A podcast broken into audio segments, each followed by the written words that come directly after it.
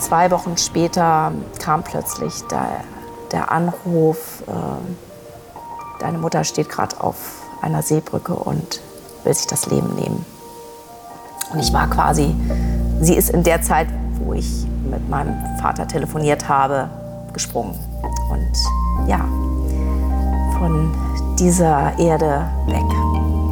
Und dieses, dieser Moment und dieses Gefühl werde ich mein nicht vergessen. Zeitgleich war bei mir sofort der Gedanke, egal was jetzt passiert, ich lasse komplett los. Es wird einen Grund haben und es, ich wollte dem Ganzen, das hört sich komisch an, es muss irgendwas Positives haben, dass, dieses, dass das passiert ist.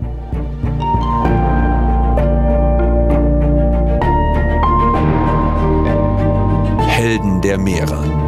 Der Blue Awareness Podcast mit Christian Weigand. Hallo und herzlich willkommen zu dieser Episode von Helden der Meere. Bevor wir mit der Folge starten, möchte ich einen kurzen Hinweis geben. Und zwar befinden wir uns gerade auf der absoluten Zielgerade für das Crowdfunding von unserem Buch Ein Leben für den Ozean. Zehn Geschichten über die Helden der Meere. Da klingt es schon raus, wer diesen Podcast mag, dem wird auch das Buch gefallen. In den Show Notes findet ihr einen Link, wo ihr das Buch vorbestellen könnt. Und es ist jetzt eben die absolute Endphase der Crowdfunding-Kampagne. Und da gibt es einige Supporter-Pakete, die auch jetzt nur noch buchbar sind. Da könnt ihr euch zum Beispiel als Supporter im Buch verewigen. Sobald wir das Ganze in Druck geben, lässt sich sowas natürlich nicht mehr nachtragen. Darum der Hinweis, ihr könnt es jetzt bestellen, ihr würdet es im Sommer bekommen und könnt euch dann darauf freuen, euch auf 200 Seiten nicht nur von spannenden Geschichten, sondern auch von großartigen Fotografien begeistern zu lassen. Zu den Fotografen, die da mitgewirkt haben, zählen zum Beispiel Uli Kunz und Esther Horvath, um nur ein paar davon zu nennen. Wir werden das Ganze im Eigenverlag veröffentlichen und deswegen brauchen wir eure Hilfe. Deswegen gibt es dieses Crowdfunding. Es sieht super aus und trotzdem freuen wir uns natürlich auch in den letzten Schritten noch auf euren Support und ja, sobald das dann vorbei ist, werdet ihr mitbekommen, ob es am Ende gereicht hat. Und wenn ja, dann gibt es natürlich fortan die Möglichkeit, unter genau demselben Link das Buch ganz normal vorzubestellen. So, das soll jetzt aber erstmal dazu reichen. Und jetzt starten wir mit einer sehr intensiven, sehr persönlichen und ganz beeindruckenden Folge von Helden der Meere. Viel Spaß. Stell dir vor, du stehst am Strand. Du hast ein Surfbrett unterm Arm und siehst wunderschöne Wellen. Aber die Aufregung ist unverhältnismäßig groß. Du hast nämlich nicht einfach nur eine schöne Surf-Session vor dir, sondern du wirst gleich an den Weltmeisterschaften teilnehmen. Das ist ein Wunsch, den du schon seit frühen Jahren hattest, denn eigentlich wolltest du schon immer Profisurferin werden. Aber das Leben kam dann anders und jetzt, mit 51 Jahren, erfüllst du dir den Traum. Auch wenn die Ambition nicht wirklich ist, Weltmeisterin zu werden, geht es dir darum, dieses Event jetzt mitzunehmen. Und gleich zu Beginn wartet ein richtiger Kracher auf dich. Denn du surfst gegen niemand Geringeres als die Weltranglisten Erste. In dieser Situation befand sich, oder soll ich eher sagen, diese Situation hat sich Bettina Kohl erarbeitet. Bettina ist eine Meeresliebhaberin von früh auf und war die ganze Zeit immer kurz davor, irgendwie in eine Profikarriere zu starten aber es sollte nie so richtig klappen. Trotzdem hat sie unfassbar viel Zeit auf dem Wasser verbracht und ihr Leben, das war eine ganz schöne Achterbahnfahrt zwischen richtigen Hochs, aber auch richtigen Tiefs. Wir werden in dieser Folge über Depressionen sprechen, mit denen sie zu kämpfen hatte und auch über einen extrem harten Schicksalsschlag, der ihr Leben auf den Kopf stellen sollte. Aber Bettina lässt sich nicht unterkriegen, sondern schafft es daraus eine ganz besondere Kraft zu schöpfen und zu sagen, jetzt erst recht.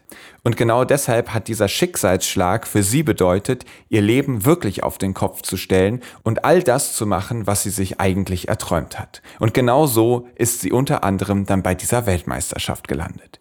In dieser Folge werdet ihr Betty kennenlernen. Ein wirkliches Energie- und Kraftpaket mit einer sehr inspirierenden Geschichte. Wir werden über die Höhen und über die Tiefen ihres Lebens sprechen und das, was sie daraus gelernt hat. Und natürlich stecken da auch wieder viele Botschaften drin, die für uns selbst sehr wertvoll sind. Und dementsprechend wünsche ich euch jetzt ganz viel Spaß bei dieser, ja, sehr aufrüttelnden, aber auch sehr mitreißenden Folge mit Bettina Kohl.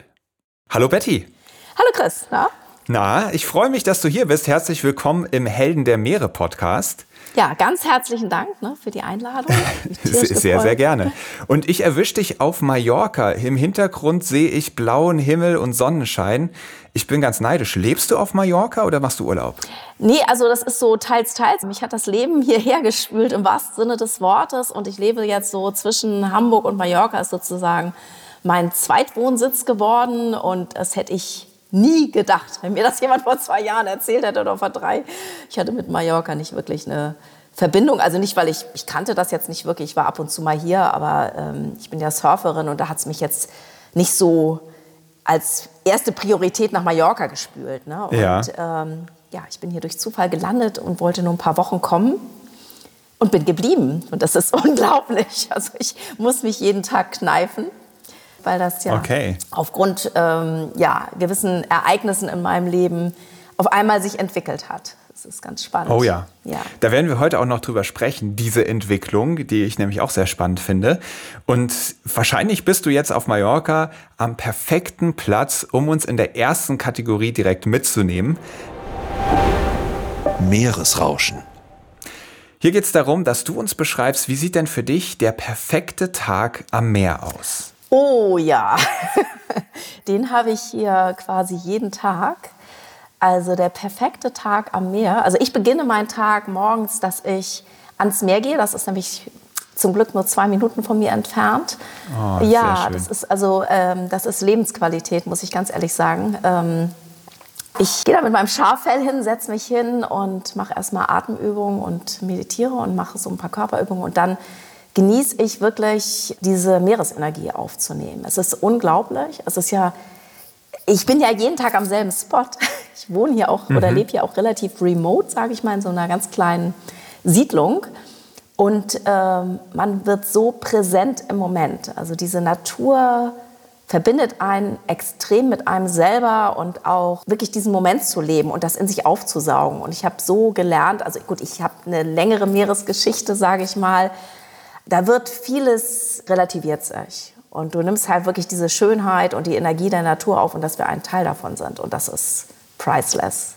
Hm. Okay, also morgens ans Meer, direkt diese Meeresenergie aufnehmen, sich mit dem Meer verbinden, in Schwingung geraten. Wie geht der Tag weiter? Ja, also das mache ich so, das dauert so eine halbe Stunde, Stunde und dann gibt es erstmal ein leckeres Frühstück. Gut, dann arbeite ich natürlich auch. Also auch in meinem Leben gibt es Arbeit.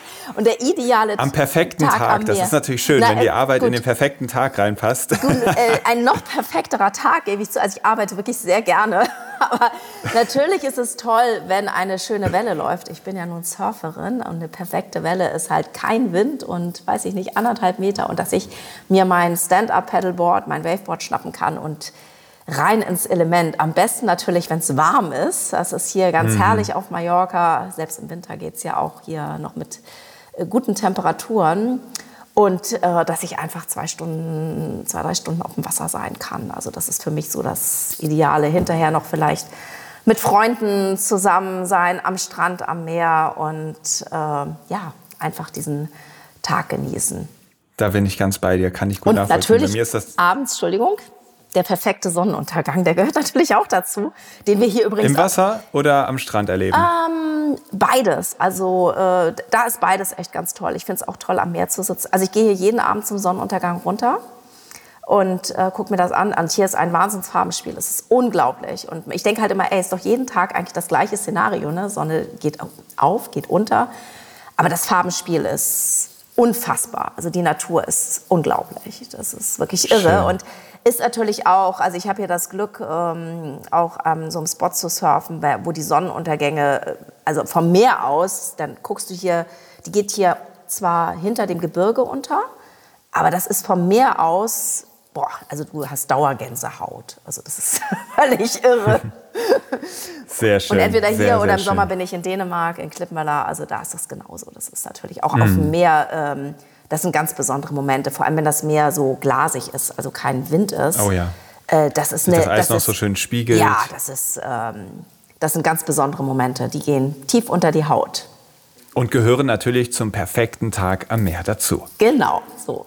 Genau, das war er. Sehr schön. Und wir springen jetzt in die nächste Kategorie, nämlich das Abenteuer Ozean. Abenteuer Ozean. Da will ich mal so ein bisschen in der Zeit zurückgehen.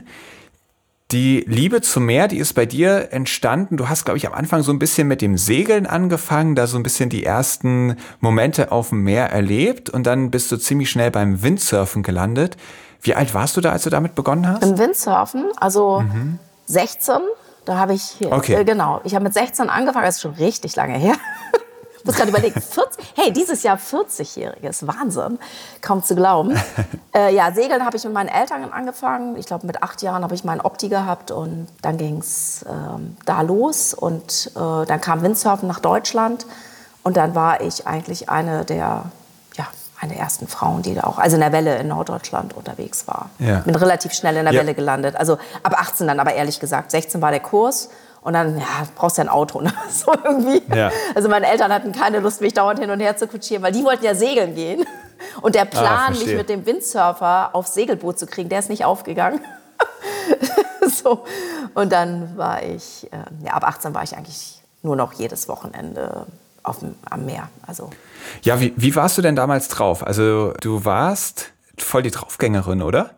Ja, was heißt Draufgängerin? Also, aber ich war Full Force Windsurferin. Also das war mein Leben. Ich habe mein ganzes Leben aufs Windsurfen ausgerichtet. Also ich hatte auch einen normalen Job. Also nicht, dass jemand denkt, so hier irgendwie, keine Ahnung, Student mit monatelang Urlaub und Reisen. Was für ein Job? Oh, ich hatte echt einen Lehrer als Speditionskauffrau gemacht, mal gemacht. So habe ich Okay. angefangen und da habe ich auch ein bisschen drin gearbeitet, habe aber dann mit Mitte 20 wollte ich, das war ganz futuristisch damals, das nannte sich noch nicht mal Sabbatical. Ich wollte eine Auszeit haben, weil ich direkt nach dem Abitur in die Lehre gegangen bin und dann mit Surfen Ja. und so fünf Wochen Urlaub im Jahr reichte nicht wirklich.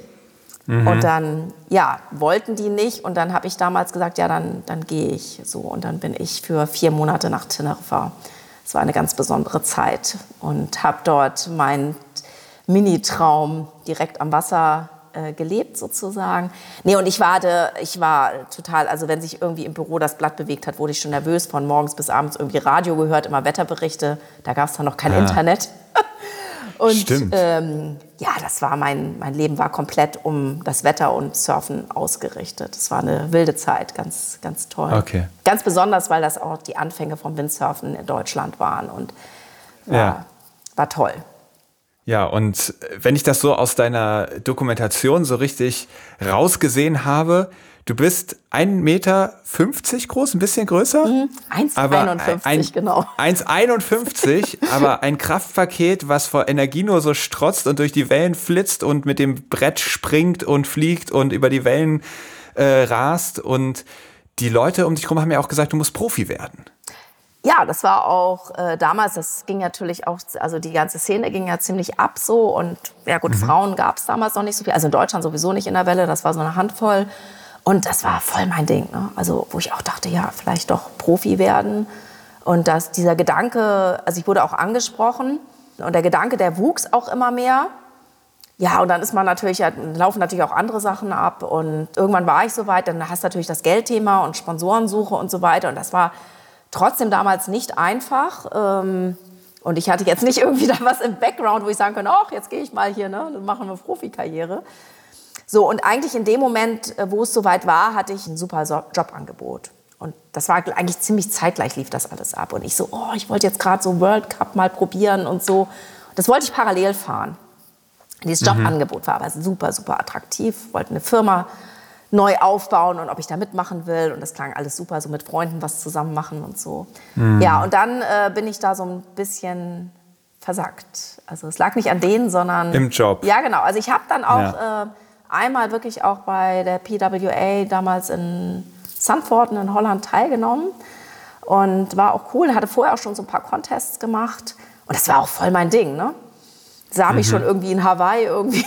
Aber naja, ich blieb dann halt in Hamburg und habe dann äh, also eine ganz tolle Jobzeit auch gehabt und Karriere. Aber und war in der Freizeit, also sofort hier, also ich war immer unterwegs. Ne? Also wenn ich nicht im Job war, wie du schon sagst, ich hatte sehr viel Power, war ich surfen, bin am Wochenende mal eben nach, weiß ich nicht, 1000 Kilometer nach Klippmüller gefahren, weil da die Wettervorhersage gut war.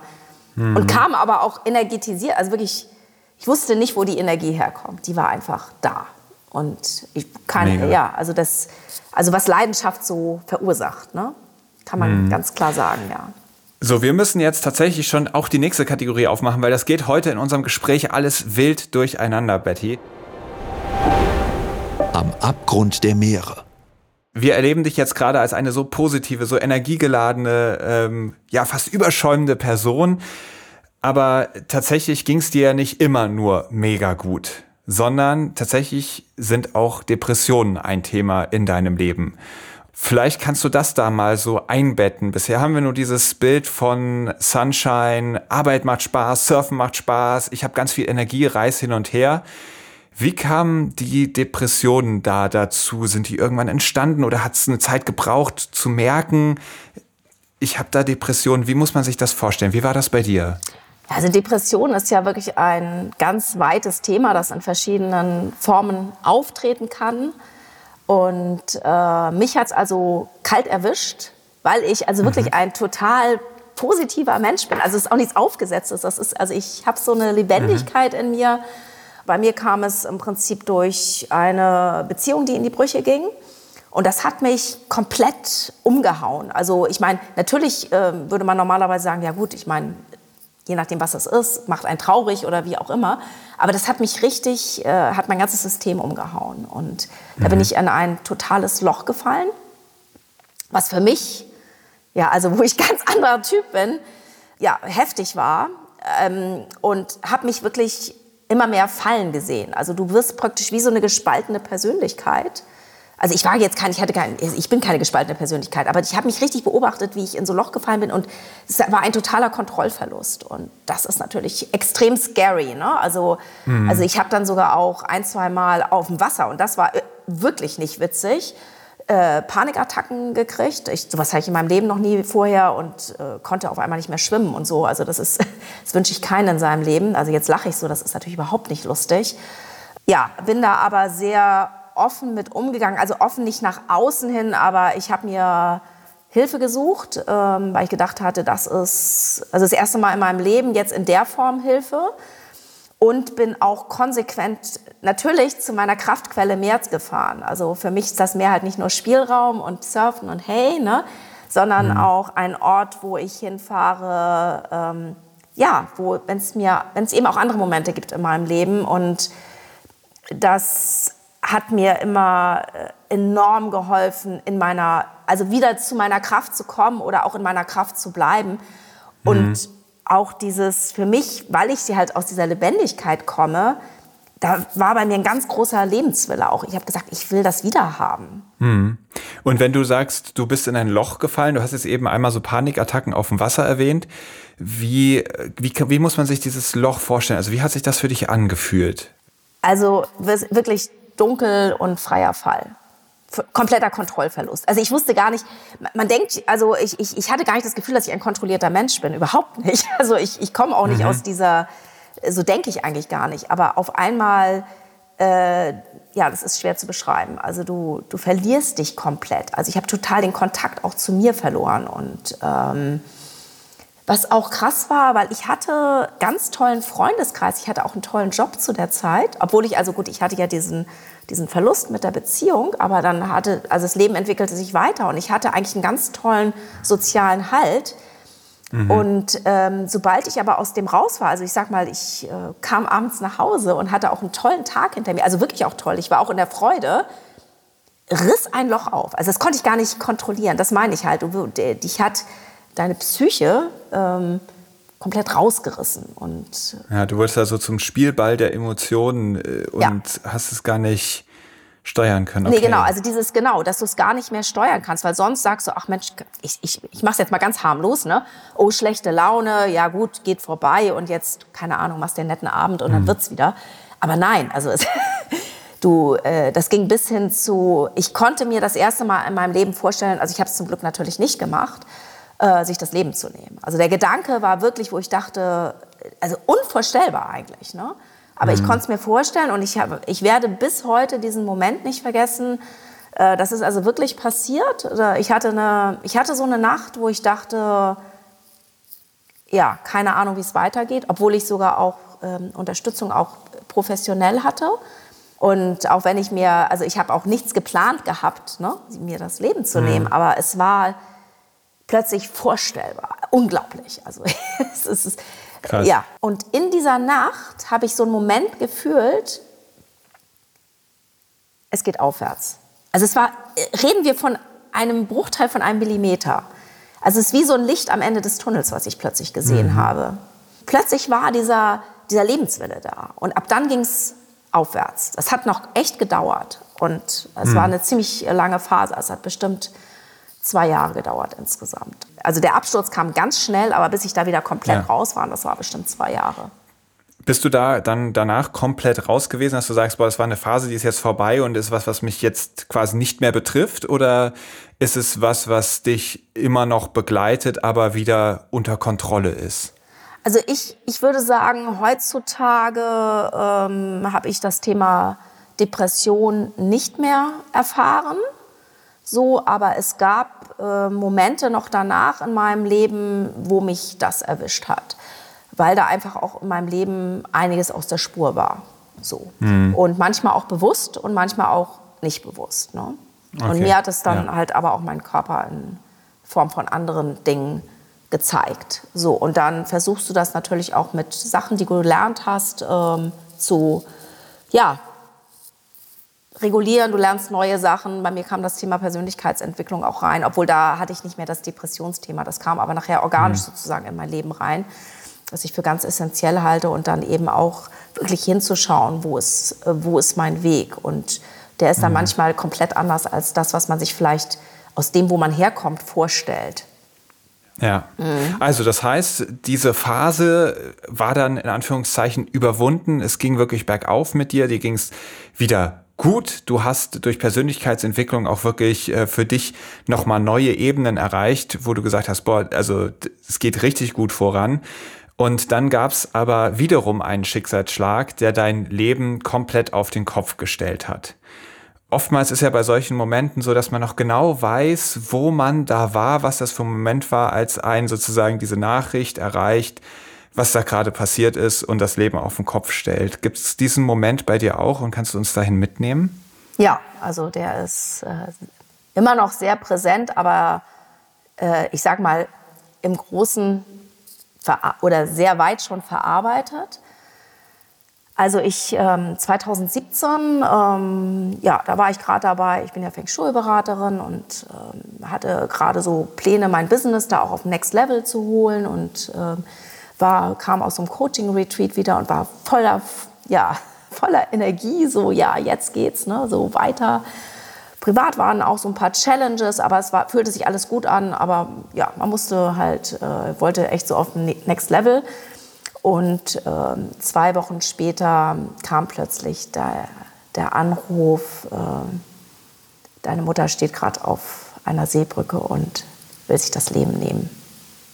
Und ich war quasi, äh, also ich habe ja nicht mit ihr telefoniert, aber äh, ich war praktisch, sie ist in der Zeit, wo ich mit meinem Vater telefoniert habe, gesprungen. Und ja, von dieser Erde weg. Und dieses, dieser Moment und dieses Gefühl werde ich mein Lebtag nicht vergessen. Also das hat, das hat mich komplett aus dem Leben gerissen. Und ähm, das habe ich auch gefühlt, ähm, weil, äh, also ich habe es richtig gemerkt, wie sie gegangen ist. Und ähm, Okay. ja, Wie fühlt sich das an? Also hast du dieses Gefühl, dass du mitbekommen hast, wie sie gegangen ist? Du warst ja wahrscheinlich, das war ja Distanz zwischen euch, du warst nicht irgendwie da vor Ort, sondern auf einer energetischen Ebene hast du gespürt, Genau. Also sowas habe ich in meinem, also so, von sowas habe ich gehört, aber noch nie äh, erlebt. Ähm, aber da breitete sich eine Ruhe in meinem Körper aus, die, ist, die kann man gar nicht beschreiben. Die ist so wie so eine, also Urkraft, aber eine Kraft natürlich nicht in dem Moment. Das war so ein Frieden, so eine Ruhe. Obwohl es natürlich für mich ein totales Drama war. Aber äh, damit war klar, sie ist wirklich gegangen. Also, ähm, weil ich, äh, wir hatten ja dann auch mit der Polizei gesprochen, dann werden ja Fragen gestellt, glaubst du, das ist ein Versuch oder? Und ich habe gesagt, nee, also die ist, ähm, ist, und ja, die ist nicht mehr da. Und gut, dann dauert das ja eigentlich auch noch, äh, mhm. je nachdem, an was man glaubt, ne? bis jemand wirklich gegangen ist energetisch. So. Aber es, es, das war unfassbares Gefühl. Und ich hatte wirklich zeitgleich, das hört sich jetzt vielleicht ein bisschen krass an, weil meine Mutter hatte ein Depressionsthema auch. Also, und äh, also das ist mit einer der Gründe, ähm, obwohl ich nicht gedacht, also es hat uns komplett überrascht. Da war keine Anzeichen, dass sie sowas plant oder irgendwas. Und ähm, dann war bei mir sofort der Gedanke, egal was jetzt passiert, ich lasse komplett los. Ähm, alles, was vorher gewesen ist, ist nicht mehr so, wie es war. Und ich schaue, was das mit meinem Leben macht. Ich öffne mich dem jetzt total. Und ich möchte diese, diesen Weg teilen, um andere zu ermutigen, ihren Weg zu gehen. Also gar nicht erst auch, also nicht jeder fällt ja in solche, um Gottes Willen, kommt ja in solche Situationen, aber es wird einen Grund haben und es, äh, ich wollte dem Ganzen, das hört sich komisch an, es muss irgendwas Positives haben, dass, dieses, dass das passiert ist. Also das ist natürlich, im ersten Moment denkt man, das hat doch nichts Positives. Also nein, ich wünsche mhm. natürlich bis heute, dass das nicht passiert wäre. Aber das waren so diese ersten Gedanken, auch dieses komplette Loslassen. Ich war schon immer ein sehr positiver Mensch. Ich sehe das Glas auch eher halb voll als halt halb leer. Mhm. Aber das war Next Level. Also das hat mich in ganz andere Sphären katapultiert, weil ich überhaupt nicht wusste, ich hatte natürlich auch Pläne in meinem Leben und Ideen. Und ich wusste nicht, was das mit mir machen wird. Ähm, und habe gesagt, egal was da jetzt kommt, damit gehe ich. Mit aller, okay. mit aller Konsequenz.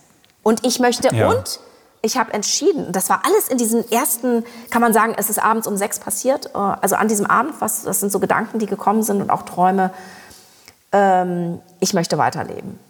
Also es gibt ja auch Menschen, die bei solchen Ereignissen dann selber auch, ähm, ja, eventuell diesen Weg sogar gehen oder sehr in sehr starke Depressionen fallen und mhm. auch das Leben aufgeben.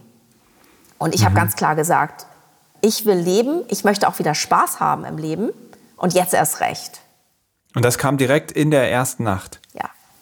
Das war richtig Krass. so wie so ein Aufschrei. Also ähm, nicht mit diesem, ich lasse mich nicht aufhalten, sondern ich war ja schon immer ein, ein, ein Pro-Leben, also Typ, so ja. total. Also ich habe immer gesagt, ich, ich, ich möchte Spaß haben im Leben, egal ob das so ein Job ist oder was, mhm. was zum Leben dazugehört, Freizeit, Freunde, das war mir für mich immer wichtig, ähm, das Leben so aus dem, in der Freude zu erleben und äh, dann das Ereignis zu haben. Also meine Mutter ist ja auch ins Meer gegangen, also mein mhm. Ort, sage ich mal, ja. Und ich wusste auch einen Ort, den sie auch sehr liebt. Sie, ist auch, sie hat das auch an, einer, äh, an einem Ort gemacht, der ihr sehr am Herzen liegt. Da habe ich gesagt, ey, jetzt erst recht, das kann nicht sein, dass Menschen aufgeben. Und ähm, ich möchte hat diese also Geschichte teilen, so um Mut zu machen. Und wusste ja überhaupt nicht, was mit mir passiert. Ich hatte keine ja. Ahnung. Und das ist ja nur 2017, das ist ja jetzt auch ein bisschen her. Das sind jetzt, ja, das ist das sechste Jahr. Ne? Also es ist im Februar passiert. Es ist jetzt ja. auch kann man sagen, es ist äh, gerade mal drei Wochen, drei Wochen, glaube ich, ungefähr her. Zwei, ja, drei Wochen. Also mein Leben hat sich auf den Kopf gestellt, hat sich auch ganz viel geändert, gedreht, auch wie ich ähm, Prioritäten setze, wie ich Entscheidungen fälle, ähm, mit was für Menschen ich mich umgebe. Mhm. Also ein richtiger Wake-up-Call zu sagen, ey, das hat mir gerade irgendwie gezeigt, wirklich voll auf dein Herz zu hören, weil du hast, du sagst immer dieses Loslassen und ähm, ich übersetze das jetzt so als du, du lässt Zweifel und Ängste los und gehst wirklich mit dem, was gerade für dich da ist. Also nur um das mal sozusagen so nochmal vielleicht auf ein bisschen zu schärfen. Du bist wirklich an den Punkt gekommen zu sagen, ey nee, jetzt keine Kompromisse, keine faulen Deals, sondern wirklich voll auf, da, auf das einlassen, was sich gerade für mich gut und richtig anfühlt und gleichzeitig die Menschen dann irgendwie auch mitnehmen, um daraus einen größeren Impact zu generieren aus dieser ganzen Situation, damit es für etwas gut war. Genau. Also das, das hast du äh, ganz toll zusammengefasst. Ja. Das ist natürlich ein Prozess. Das hört sich jetzt so, ach ja, dann mache ich das ja, mal. Ne? Also äh, vergiss ja, es. Ne? Also das ist, ich habe ja selber ein, auch in diesen letzten sechs Jahren ein Wahnsinns Ritt hinter mir. Also was in den sechs Jahren alles passiert ist, das ist also könnte mehrere Bücher schreiben. Und aber dann auch diese Learnings, wo du natürlich in dem Moment, wo die dann nicht so witzig sind, denkst, ey, ich habe eigentlich genug gelernt, ich brauche gar nicht jetzt ja. gerade nicht wieder lernen. Oder man wächst mit seinen Aufgaben. Also danach kann ich schon ja. die Wolken anfassen. Also, aber dieses immer in diesen, also ich war schon immer, ich bin ein sehr neugieriger Mensch. Ich habe schon immer Sachen gerne ausprobiert, aber das ist auf Next Level gegangen. Dass ich echt geschaut ja. habe, ich war also oft in Situationen, wo ich echt dachte, ich habe keine Ahnung, wie es jetzt weitergeht. Und dann tat sich irgendeine Tür auf, die mir komplett fremd teilweise war. Also jetzt, gutes Beispiel ist Mallorca, wo ich gesagt habe, keine Ahnung, was das jetzt soll, aber ja, dann geht es jetzt halt nach Mallorca. Und aber es war so ein inneres Gefühl, das immer gesagt hat, das ist richtig, dass du hier bist. Obwohl ich es täglich ja. nicht verstanden habe, weil ich mich immer ganz woanders in meinem Leben gesehen habe. Und, ähm, und dem aber zu folgen und dann zu schauen, was tut sich da eigentlich auf. Und das daraus äh, entwickeln sich die nächsten Schritte. Ich weiß nicht, mich fragen Leute mal, ja, bleibst du jetzt auf Mallorca? Und ich sage immer, keine Ahnung, weiß ich nicht. Also und, und kannst du schon so ein erstes Fazit, ich meine, wenn du das jetzt sechs Jahre machst, das klingt super spannend, das klingt eigentlich ganz toll, nach dem Motto, ey, sie lebt ja ihre Träume und das Leben wirft sie nach Mallorca und all sowas. Ähm, würdest du schon sagen, dieses sich dem hingeben, was jetzt kommt, ist das was, wo du sagst, ey, es ist immer noch ein Fragezeichen dahinter, ja keine Ahnung, ob das jetzt gut oder schlecht ist oder kannst du schon sagen, nee, nach sechs Jahren kann ich sagen, mein Leben hat sich dadurch grundlegend verbessert oder also weißt du, wo ich hin möchte? So was ist dein Resümee aus diesem Lebensansatz? Also es gibt ja so, oh, ich finde ja Englisch teilweise immer drückt es einfacher aus. Es gibt ja so dieses ja. True Self, also wirklich dieses, also wir werden sozusagen als Happy Babies geboren. Wir sind so rein und pur und in unserer Freude und unseren Emotionen und sind ganz mhm. bei uns. Und das verliert sich über die Zeit. Und das ist nicht gut für uns. Ne? Das äh, mhm. ist nicht gut für uns als, als Mensch, als, als, Seele. Und ähm, wir sind eben auch ein Teil der Natur. Und es führt, sie, führt uns weg von unserer Natur. Und da gehören mhm. wir aber hin. Und das ist äh, ein ganz anderes Gefühl, daraus zu leben, anstatt mhm. du kommst, also viele erleben es ja auch, dass sie in so einem Funktionsmodus landen. Den merken manchmal, merken die gar nicht, aber dann kommt plötzlich so ein Aufwachen, weil man liest irgendwas, man hört irgendwas, man wird krank, Burnout, diese ganzen Geschichten entstehen. Mhm. Und die kommen, weil wir, ähm, weil da irgendwas in unserem Plan, in, was jeder hat seinen persönlichen Plan, schiefgelaufen ist. Mhm. Und das äh, ist äh, priceless. Und auch wenn ich hier, also es ist ein Ritt, es ist nach wie vor ein Ritt hier. Es ist nicht nur easy living, ne? Mhm. es ist auch anstrengend und da muss man auch wieder aufpassen. Ne? Immer wieder in mhm. Balance mhm. bringen. Aber es ist definitiv, es, ich bin äh, dankbar und froh, ähm, dass ich ähm, ja, wieder mehr und mehr zu mir gefunden habe. Und das war äh, mit äh, immer im Prinzip bei mir der rote Faden das Meer. Ja. Und genau da hat dich dann ja auch deine innere Stimme dann letztendlich wieder hingeführt. Und zwar genau so, wie du es dir früher mal erträumt hast, als Wettkämpferin auf der internationalen Bühne. Du warst dann ähm, durch ein, zwei Teilnahmen an deutschen Meisterschaften, äh, da bist du, glaube ich, deutsche Vizemeisterin im Wave Sub geworden und warst plötzlich qualifiziert für den Sub World Cup. Wann, welches Jahr war das? Also die Qualifikation habe ich, äh, warte mal, habe ich die schon, also ich habe die, glaube ich, 2017 schon gehabt, genau, fürs nächste okay. Jahr. Also, Und der World Cup? Der war, zwei, der war im November 2018. Oder sagen wir mal so, das war ja damals mein Traum von Mitte 20, wo ich dachte, oh jetzt, also es war auch so voll ja. mein Ding und diesen Traum habe ich ja damals ein bisschen auch aus Vernunftsgründen und irgendwie dachte ich, ach Mensch, hier ist ja auch gerade schön, ne? so ein bisschen aufgegeben hm. und dachte, ich kann ja auch so weiter surfen. Es hat mich aber nie losgelassen. Und dann war es aber irgendwann mal weg. Und das kam durch Stand-Up-Paddling, was bei mir ja so um 2010 in mein Leben kam. Ist ja auch schon, oh Wahnsinn, 13 mhm. Jahre her. Da bin ich nach einem Jahr plötzlich in dieser Wettkampfszene gelandet, was ich nie gedacht hatte. Das war auch nie der Plan. Mhm. Ja. Und da kam plötzlich, also das ist echt so ein, das war mit Mitte, da war ich ja Mitte 40 oder Anfang 40 und das, da flammte plötzlich dieser, ich bin eigentlich, muss ich ganz ehrlich sagen, sonst gar nicht so ein Wettkampftyp. Ich habe es immer so aus einer Freude rausgemacht und das flammte plötzlich ja. wieder auf. Und ich so, das ist ja witzig. Vor allem damals noch so eher Rennen, also gar nicht mal in der Welle. Ja. Und das entwickelte sich. Und dann merkte ich auf einmal, also wenn ich jetzt könnte, würde ich, glaube ich, alles hinschmeißen. Also jetzt nicht Familie oder so, aber so Job. Und würde voll wieder in dieses Profi-Ding rein. Hätte ich nie gedacht. Das war unglaublich. Ja. Ja gut, und dann ist das äh, mit meiner Mutter ja passiert 2017, Anfang 2017. Mhm. Und damals, da war ich schon viel in Wettkämpfen drin und dachte immer, oh, das wäre eigentlich so cool, mal an der, World, also an der Weltmeisterschaft teilzunehmen. Und plötzlich hatte ich Ende 2017 das Ticket dafür. In einer Phase, wo ich mental, also definitiv, ich habe sogar noch 2017 an Wettkämpfen teilgenommen, nach diesem ähm, dramatischen Ereignis, weil ich ich habe gesagt, ich habe da Lust drauf, ich mache das. Es war nicht, um mir was zu beweisen, sondern ich mhm. wollte es machen und habe gesagt, dann mache ich es auch. Aber ich war Ende 2017 mental wirklich in einem Burnout. Also ich war fix und fertig und habe gesagt, ich mache einen Yoga-Retreat irgendwo. Also nicht machen, sondern ich nehme teil. Ich muss nächstes Jahr, mhm. 2018, ich muss entspannen, ich muss was auch immer. Und dann hatte ich plötzlich dieses Ticket und dachte, ich bin gar nicht in dem Zustand, jetzt an der Weltmeisterschaft teilzunehmen. Und jetzt habe ich aber auf der anderen Seite das, was ich immer haben wollte.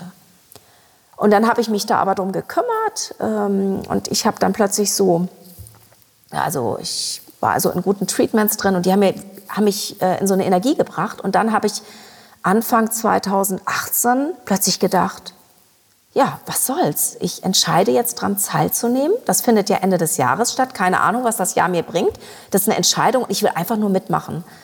Also mhm. es ging gar nicht um Podium. Das war sowieso ferner. Also das war klar, dass ich nicht aufs Podium komme. Ne? Also die, ähm, und ich habe gesagt, ich möchte dabei sein, um anderen zu zeigen, dass es weitergeht. Und ähm, gar nicht um was zu beweisen, sondern ich möchte diesen Weg zeigen und das war immer ein Traum und ich möchte das erfüllen. Ich hatte gar keine, ich hatte null Idee, wie ich das verwirklichen soll. Also ich hatte weder Zeit, Budget noch, äh, also wie gesagt, in dem Moment ja auch eigentlich Energie, an sowas teilzunehmen.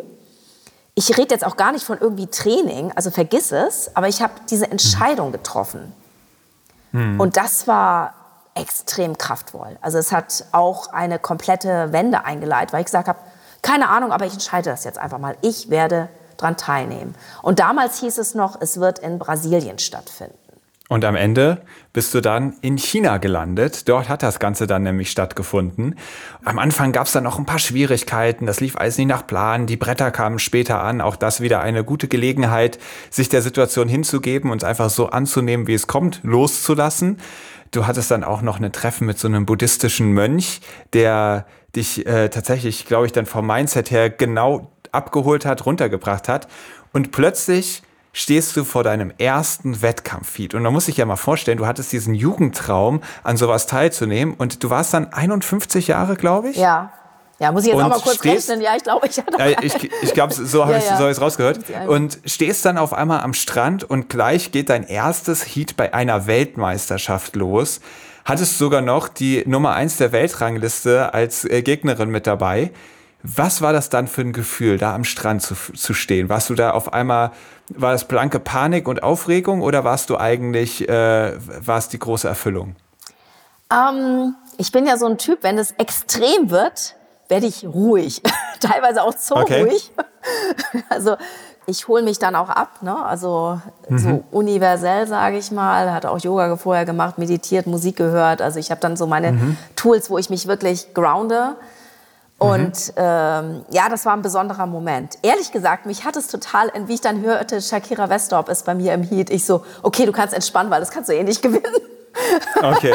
und die Rapid Charge ist gebucht, also insofern war ich aber wir hatten mega Bedingungen und du willst natürlich dann da auch irgendwie was zeigen. Und bei mir war ja auch noch das Ding, dass das eine linke Welle war. Das war, wie ich das erfahren hatte vor dem Wettkampf, war ich kurz davor, also nicht an der Weltmeisterschaft teilzunehmen, weil linke Welle ist für mich, geht gar nicht.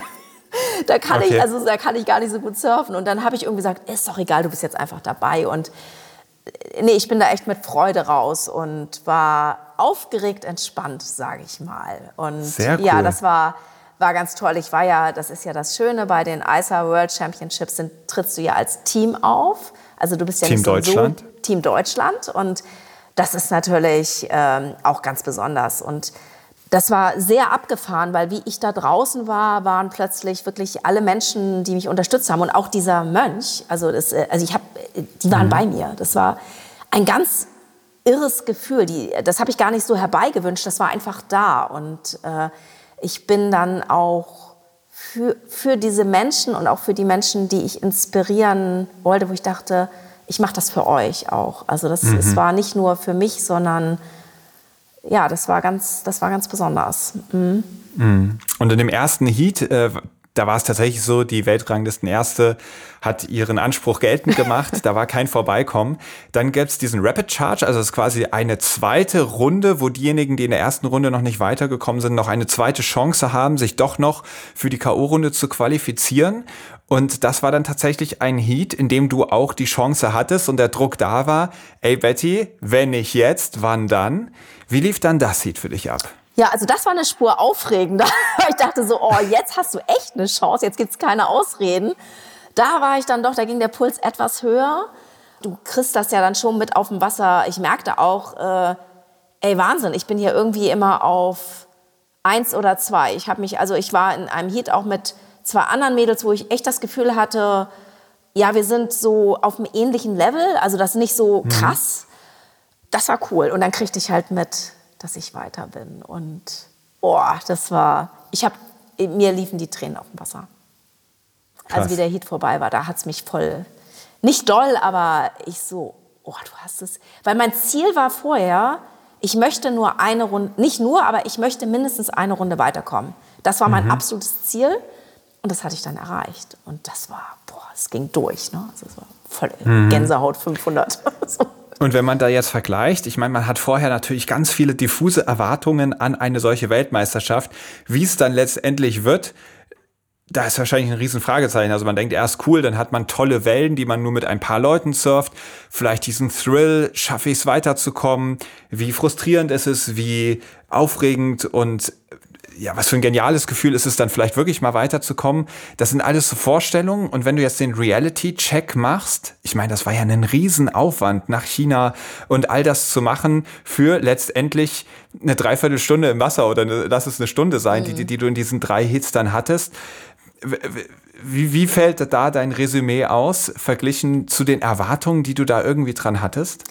Also Erwartungen die waren, ja, ich weiß gar nicht mehr, ob ich so Erwartungen hatte. Für mich stand so im Vordergrund, ich möchte daran teilnehmen, weil das wird ein Erlebnis sein, was ich mein Lebtag nicht vergessen werde. Mhm. Und äh, Erwartungen waren, glaube ich, gar nicht so groß, außer ich dachte, ich möchte eine coole Zeit verbringen. Also es soll ja. irgendwie toll werden. Und was du schon gesagt hast, das war so ein Ritt, das kann man, ich, also das allein würde ein Buch füllen.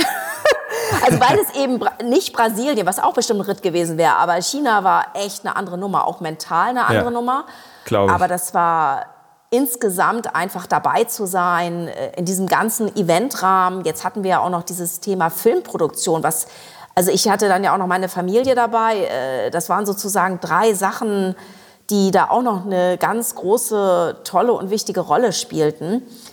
Die das, da ging es sozusagen nicht nur um den Wettkampf. Ne? Jetzt hast du gerade was angerissen. Dafür mache ich noch mal die nächste Kategorie auf. Logbucheintrag.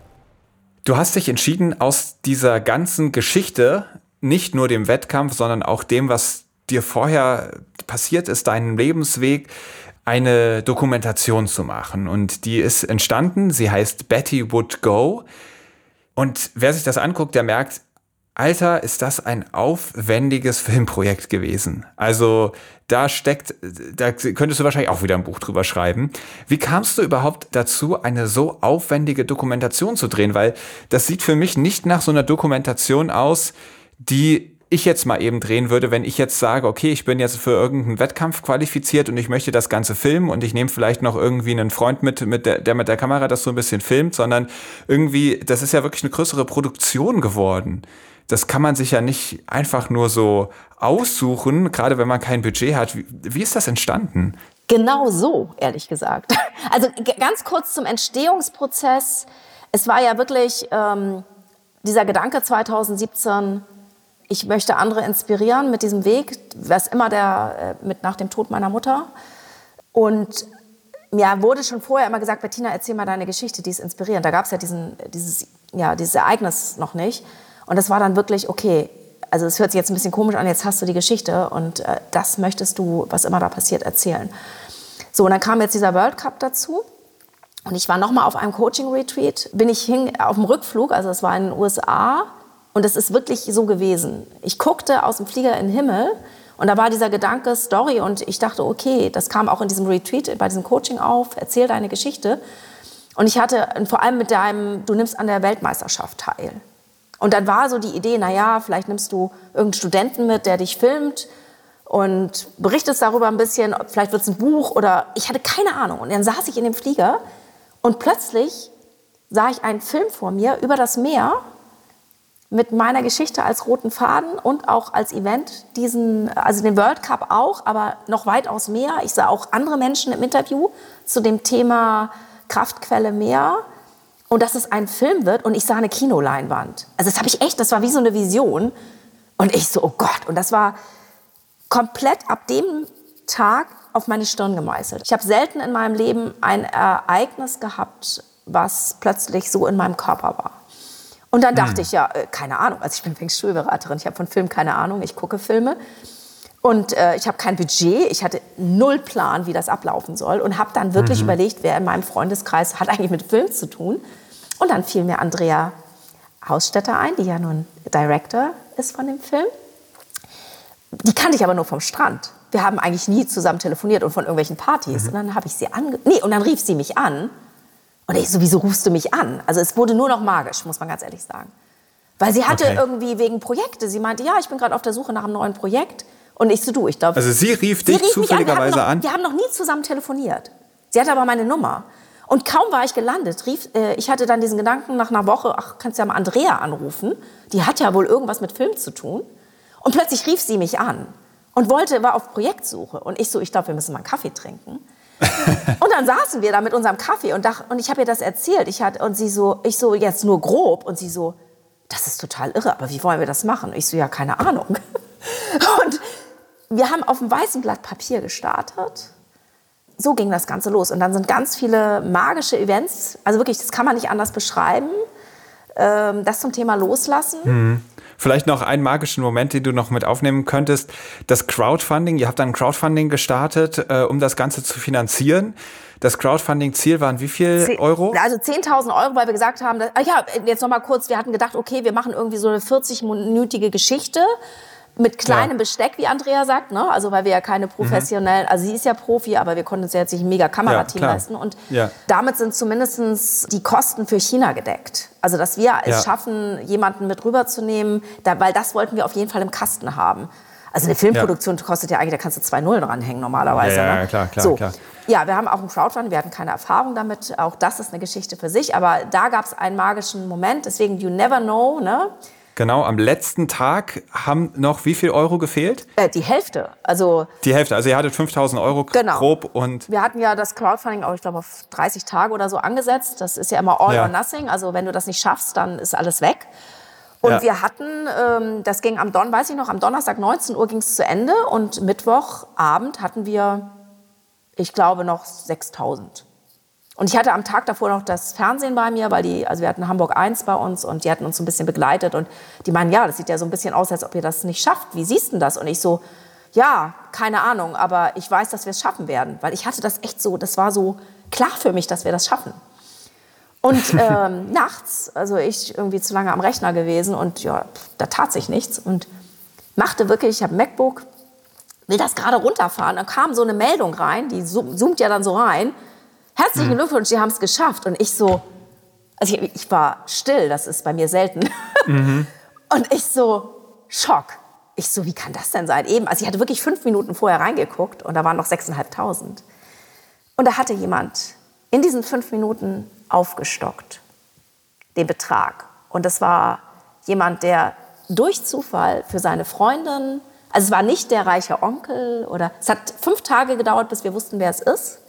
Der hat anonym mhm. gespendet und es war ein ganz toller Mensch, für den ich bis, also der mein Leben verändert hat, der auf Facebook für seine Freundin ein gebrauchtes Sub gesucht hat. Durch Zufall, frag mich nicht, wir haben keine große Anzeigenkampagne gemacht, auf unseren Film gestoßen ist, der finanzielle Möglichkeiten hatte, von der Geschichte begeistert war und dachte, ich möchte, dass dieses Projekt entsteht und hat den Betrag aufgestockt. Und das war, da kriege ich heute noch Gänsehaut. Und das ist ein Beispiel von ganz vielen, was uns in dieser Produktion passiert ist, weil wir losgelassen haben. Weil wir hatten, ganz, wir hatten ungelogen jede Woche Situationen, wo wir dachten, wir müssen aufgeben. Also jede Woche, Ja. weil alles nicht rund, also da lief vieles überhaupt nicht rund. Ähm, die Produktion hat auch fast ein Jahr länger gedauert als geplant. Aber es gingen immer wieder in Momenten, wo man dachte, also ich, ich, wir sahen immer nur, wir schaffen das, aber wir haben keine Ahnung wie, nicht in der Situation. Und dann kam irgendwas um die Ecke, wo wir überhaupt nicht mit gerechnet haben, was auch unsere Pläne teilweise komplett über den Haufen geworfen hat. Aber wir haben gesagt, keine Ahnung wie, aber wir gehen durch diese Tür. Und wir haben eine Kinopremiere tatsächlich. Also es ist eine anderthalbstündige Doku geworden, was nie geplant war. Das Projekt hat sich In der auch andere Helden der Meere zu Gast sind übrigens. Also Hammer. André Würsig zum Beispiel ähm, ist mit dabei und wirklich viele tolle Leute, die, die viel beizutragen haben. und das Sorry, den kleinen Einwurf wollte ich noch machen. Nee, ganz toll. Und das, diese Produktion ist in, dadurch, dass wir dem gefolgt sind, ist das viel größer geworden, das Projekt. Und wir mussten sogar es noch einstampfen, weil wir hätten so viele tolle, also wir hatten so viele Ideen. Und eben auch, äh, allein wie André auch, äh, mit dem ich ja mit heute freundschaftlich verbunden bin, äh, ganz, also ein Wahnsinnsmensch. Ein- Eine Rieseninspiration, ähm, wie der auch da in diese Produktion reingekommen. Also unglaublich. Ja. Eine Sache, die würde ich jetzt gerne noch wissen zu Film. Ähm, ihr, ihr könnt ihr natürlich selber alle mal anschauen. Ich werde die ganzen Links, äh, wo man sich den dann streamen kann, in die Show Notes packen. Also schaut den unbedingt mal an. Und du hast das Ganze ja gemacht, um Menschen mitzureißen, zu bewegen und denen irgendwie was mitzugeben. Das war ja die Idee ganz am Anfang, dass du wirklich gesagt hast, ey, das soll für was gut sein. Ich, ich erzähle jetzt diese Geschichte, um damit was zu bewirken. Jetzt ist der Film schon eine ganze Weile draußen und du wirst sicherlich Feedback bekommen haben. Hast du das Gefühl, du konntest mit diesem Film viel bewegen? Ja, definitiv. Und ich glaube halt auch, dieser Film wird noch so seinen eigenen Weg gehen. Äh, uns ist ja auch Corona dazwischen gekommen. Also es hat auch unsere ganzen Pläne, was wieder ähm, ja, in die Welt kommt, auch ziemlich über den Haufen geworfen. Nein, und ich habe Feedback bekommen. Also ich habe teilweise, mir liefen die Tränen. Also weil ich weiß, dass ich bei Menschen teilweise wirklich Leben geändert habe. Und das ist priceless. Ne, es ist nicht immer gleich so dramatisch, aber mich haben auch, äh, das fand ich auch sehr bewegend, äh, Menschen kontaktiert, die dieses Depressionsthema haben. Was, das ist ja nicht der Hauptteil des Films, um Gottes Willen. Ne? Da sind ja ganz viele Elemente drin. Aber das fand ich sehr berührend, weil die, sich, die waren so dankbar äh, und die haben sich mir in einer Form geöffnet. Das haben sie mir auch gesagt, dass sie sich so anderen noch gar nicht so geöffnet haben, dadurch, dass ich das adressiert habe, das Thema. Und das hat mich natürlich auch ganz besonders berührt und ich weiß, dass ich bei denen durch diesen Film, dass ich denen wirklich Mut gemacht habe in ihrem Thema und also natürlich auch Menschen auch in anderen Themen bewegt haben mit dem Film. Und das ist, ja, das ist Gänsehaut. Das ist ja kein Businessprojekt gewesen, sondern äh, natürlich, wir müssen auch irgendwie, ne, der hat ja auch was gekostet, der Film. Also das, das, die Fakten gibt es natürlich auch, aber jetzt mal, das ist ein Herzensprojekt. Ne? Das ist ja, Ja. Äh, und das dann zu erleben, was das mit anderen Menschen machen und äh, was ich auch ganz berührend fand, es war eine ganze Schulklasse im Kino. Damit hatte ich gar nicht gerechnet. Und die Lehrerin hat die äh, gefragt, also es waren, äh, die waren glaube ich 14 und das sind ja heikle Themen auch in dem Film. Ich wollte sie fragen, ob ich Feedback von den Kindern haben kann, aber sie kam auf mich zu und meinte sie, was halten Sie davon, wenn ich den Kindern gewisse Fragen stelle und sie kriegen das Feedback von denen. Da hat die ganze Klasse, also es war ja freiwillig und jeder Schüler Ja. hat mir, also der hat, sie hat so einen Fragebogen gehabt und jeder Schüler hat geantwortet und wie ich das gelesen habe, dann war es bei mir vorbei. Also das war unglaublich, was diese Teenager zurückgeschrieben haben, was dieser Film in ihnen bewegt hat. Also das waren, und zwar unterschiedlich. Das war teilweise dieses Thema mit meiner Mutter, das Thema Meer, Verschmutzung vom Meer, überhaupt ähm, dieses auf sich achten, Mut haben, die Welle des Lebens zu reiten. Das haben diese Teenager, äh, auch wie die das geschrieben haben, Wahnsinn. Also ganz, ganz toll. Und wir haben nicht daran gedacht, dass wir auch diese Zielgruppe erreichen. Also wir hatten an, man hat ja irgendwann eine Vorstellung von so einer Zielgruppe. Das war ganz große. Gänsehaut. Danke. Ja, ja, das ist toll.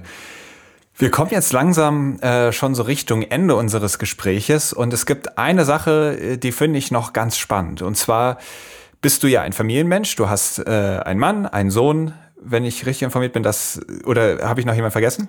Ja, also äh, wir sind jetzt in einer neuen Konstellation. Also ich habe mich getrennt. Ah, ja, okay. genau, das ist so. Und das Leben ja, entwickelt sich halt auch weiter.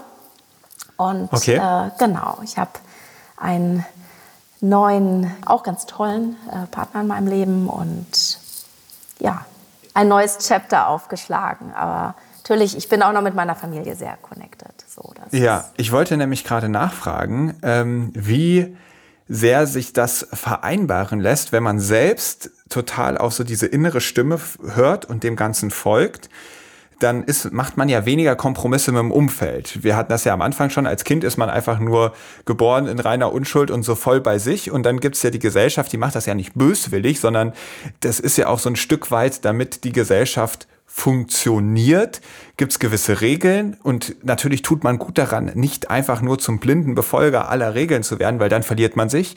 Die Schwierigkeit ist ja irgendwie diesen goldenen Mittelweg zu finden, einerseits sich selbst treu zu bleiben und andererseits ja noch die Kompromisse einzugehen, damit man überhaupt noch einen nicht ganz die Verbindung auch zu dem zu dem Umfeld verliert und ich hätte mir vorgestellt, dass es wenn du jetzt sozusagen so straight für dich entschieden hast, boah, ich gehe jetzt voll mit meiner inneren Stimme und lass los, was Konflikte drumherum angeht, sondern ich, ich mach's einfach und guck, was dann passiert, dass ich gedacht hätte, wow, das ist eine krasse Herausforderung für die Familie und für das Umfeld. Ist das jetzt ein Zufallstreffer gewesen oder ähm, würdest du sagen, nee, das stimmt schon, das Leben wird dadurch im sozialen Umfeld wirklich schwieriger, Kompromisse mit den anderen Menschen zu finden? Also, oder wie vereinbarst du das? Dass, dass, äh nee, also das würde ich jetzt nicht sagen, dass das jetzt eine Regel ist, dass man sagt, wenn man jetzt konsequent ähm, seinen Weg geht, dass dann alles andere wegbricht. Um Gottes Willen, nein. Also hm. ich glaube, das ist jetzt einfach eine persönliche Situation von mir, wie sich Dinge entwickelt haben.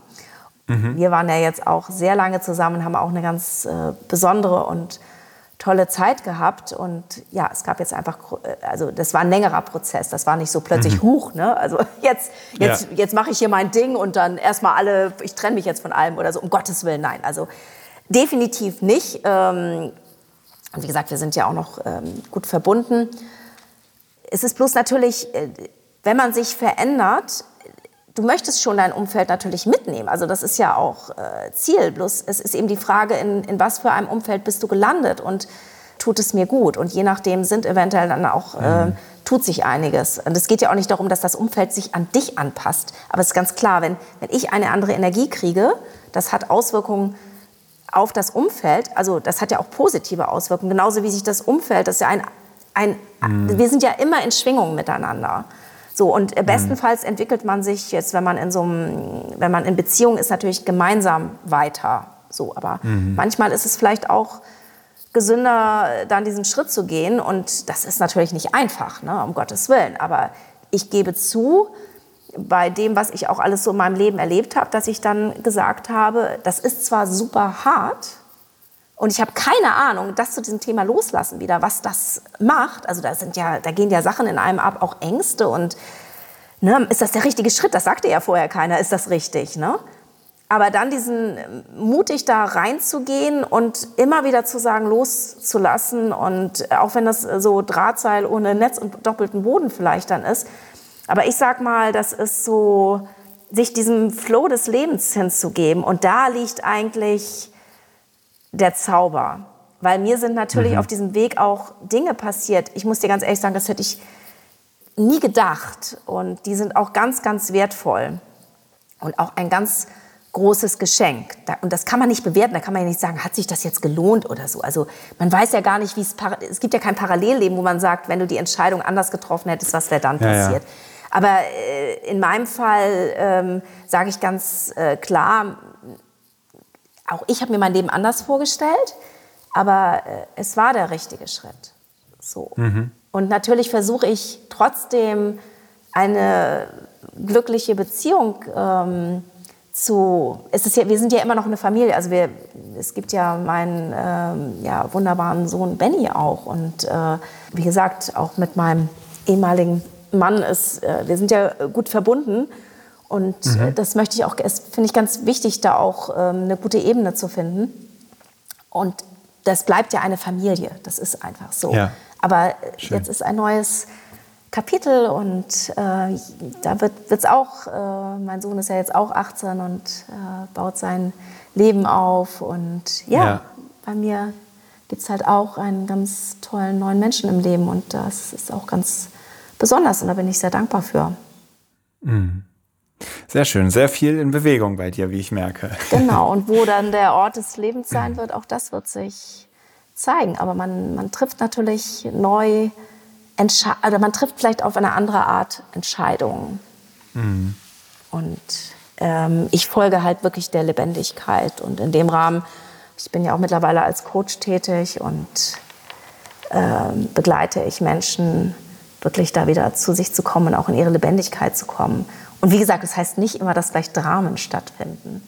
Ja. Aber manchmal braucht es eben, ja, äh, Manchmal gehört es dazu, dass natürlich auch ein bisschen Staub aufgewirbelt wird, wenn man sich bewegt. Ja, ich sage halt immer, wir leben ja, das ist wie so ein Haus, muss man sich vorstellen. Ne? Das ist irgendwann renovierungsbedürftig. Und dann wird es mhm. erstmal dreckig, ne? ganz klar. Mhm. Also dreckig im weitesten Sinne. Ne? Und äh, dann sucht man sich irgendwann die Tapeten aus und so weiter. Und dann baut man sich, oder nicht baut man sich das neue Haus, aber es äh, entsteht was Neues. Entsteht. Ne? Ja. Und was immer das äh, in dem Haus äh, sein wird. Ne? Das ist ja dann unser unser Leben. Und äh, es, mhm. wir können das jeden Tag, wirklich jeden Tag neu entscheiden, was möchte ich in mein Leben einladen und diese Neugier, wer bin ich und äh, so wirklich aus dem raus sein Leben zu bauen und mhm. nicht, was braucht die Gesellschaft und wie passe ich mich dem an, dass ich da reinpasse. Das mhm. ist auf Dauer nicht, nicht gesund. gesund. Nein, ja. das, das tut uns nicht gut.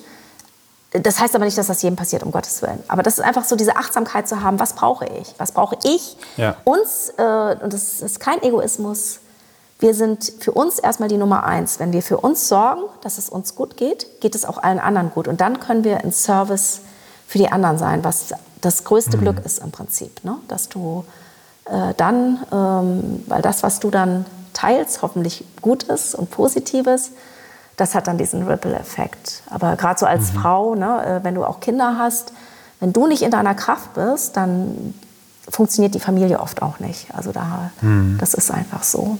Ja, und da führe ich andere auch hin und in dem Rahmen gibt es ja auch, veranstalte ich jetzt in einem meiner Lieblingsorte in Klittmüller im Sommer ein Woman Ocean Flow Retreat auf den ich mich sehr, sehr freue im kleinen Kreis. Und es wird ein ganz besonderer Retreat, eine Woche am Meer, wo ich mit einem ganz anderen tollen internationalen Coach ähm, eine Gruppe von Frauen ja, in ihre Lebendigkeit führen möchte und vielleicht sich auch ein bisschen neu entdecken. Sehr schön. Wir kommen jetzt in die letzte Kategorie, und zwar Ebbe oder Flut. Und ich habe jetzt ein, zwei Entweder-Oder-Fragen an dich, beziehungsweise Halbsätze, die du dann kurz zu Ende führen kannst. du zitterst schon vor dem Wort kurz zu Ende führen. Mal sehen, ob ich diese Sätze beendet kriege. Ebbe oder Flut? Sturm oder Flaute? Ui, beides. Yin und Yang. Aber wenn du es dir jetzt aussuchen müsstest, die nächste Woche Sturm oder die nächste Woche Flaute? Flaute. Dann sind die Wellen ja auch viel schöner. Genau, das meine ich. Wir brauchen ja. den Sturm, dass die Wellen entstehen. Und dann brauche ich die Flaute. Das ist dann die Balance. Um sie zu surfen. Genau. Ja. Contest oder Free Surf? Free Surf. Atlantik oder Pazifik? Atlantik. Hai oder Delfin? Delfin. Fisch oder vegan? Fisch. Dein größter Erfolg ist? Mm, ui, jetzt wird schwieriger. Größter Erfolg, dass ich es dorthin geschafft habe, wo ich jetzt bin, im weitesten Sinne. Mhm. Was ich durch das Meer gelernt habe? Ähm, das Meer hat äh, mir gezeigt, die Welle des Lebens zu reiten und mich mit der Natur zu verbinden. Du hast eben viel über Persönlichkeitsentwicklung gesprochen und äh, bist ja selber auch Coach. Und da weiß man, äh, ganz häufig ist es besonders wirkungsvoll, wenn man Leuten nicht die Erkenntnis aufdrückt, sondern wenn man die richtigen Fragen stellt, sodass die Leute ihre eigenen Erkenntnisse gewinnen können. Und gibt es eine Frage, bei der du sagen würdest, boah, die ist so powerful, die äh, sollte jeder Mensch sich mal stellen, wenn du dir jetzt eine Frage rauspicken könntest?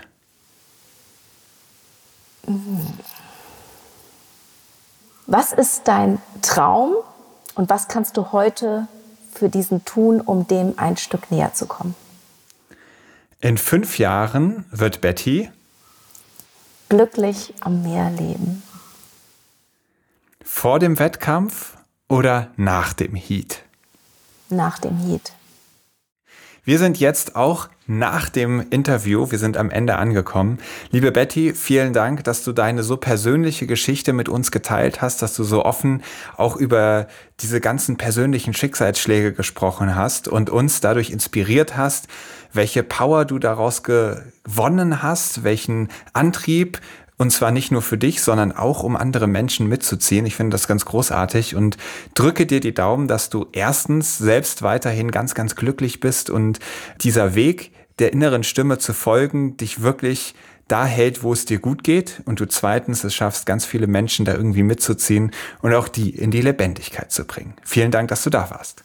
Ja, ganz herzlichen Dank nochmal. Es hat super viel Spaß gemacht und ich bin sehr gespannt auf diese Folge und ganz viele weitere von dir, weil ich finde dein Podcast einfach so, sowas von großartig. Und ganz tolle Interviews drin. Ich kann jedem nur empfehlen, da unbedingt rein Vielen lieben Dank. Das ist ganz lieb. Also, liebe Betty, alles Gute und bis bald. Bis bald. Tschüss.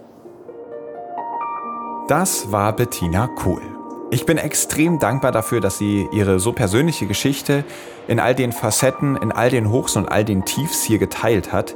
Das ist etwas sehr Persönliches und gar nicht selbstverständlich. Und es ist wieder ein Gespräch, aus dem ich etwas rausziehen konnte. Denn es ist natürlich immer extrem wertvoll, wenn man von Leuten etwas lernen kann, die einen sehr harten Weg hinter sich hatten, um Erkenntnisse zu gewinnen und man idealerweise ein wenig von diesen Erkenntnissen für sich mitnehmen kann, ohne selbst so eine harte Zeit durchmachen zu müssen. Und eine Sache wird für mich doch hier sehr deutlich. Und zwar haben wir ein Leben und damit eine sehr begrenzte Zeit auf diesem Planeten, was wir selbst gestalten und diese Zeit ausfüllen mit dem, wie wir unser Leben verbringen. Und ganz häufig entgleitet das so ein bisschen dem, was man sich eigentlich wünschen würde und wird vom Leben immer wieder so ein bisschen von diesem Weg abgebracht, der so dein ganz eigener Weg wäre.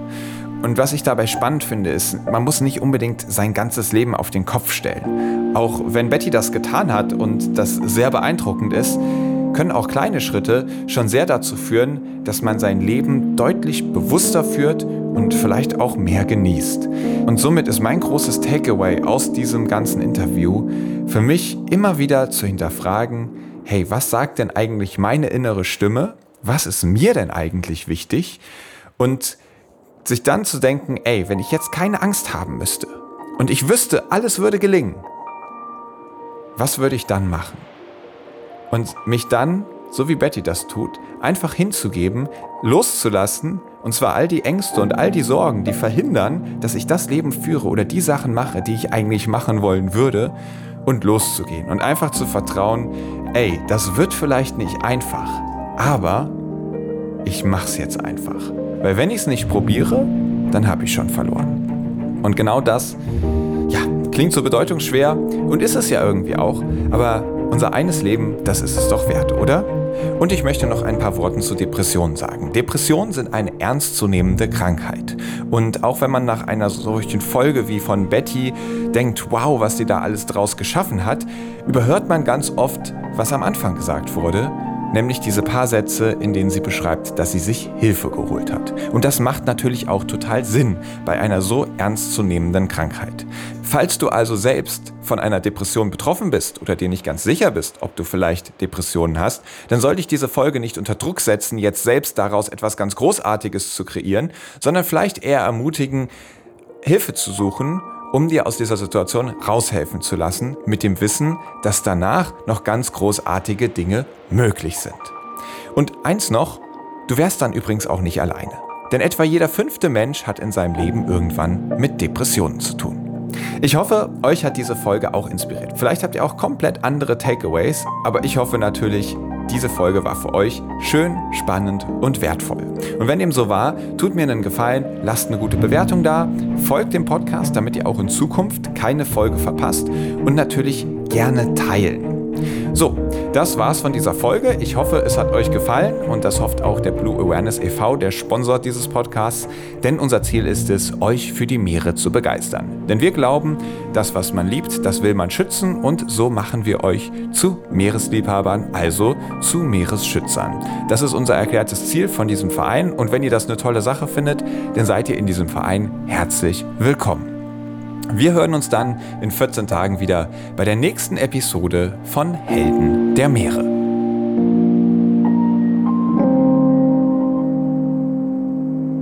Aufnahme, Produktion und Schnitt Christian Weigand. Musik Paul Timmich und Dorian Behner. Design Malte Buck. Sprecher, Intro und Kategorien Moritz Schelius.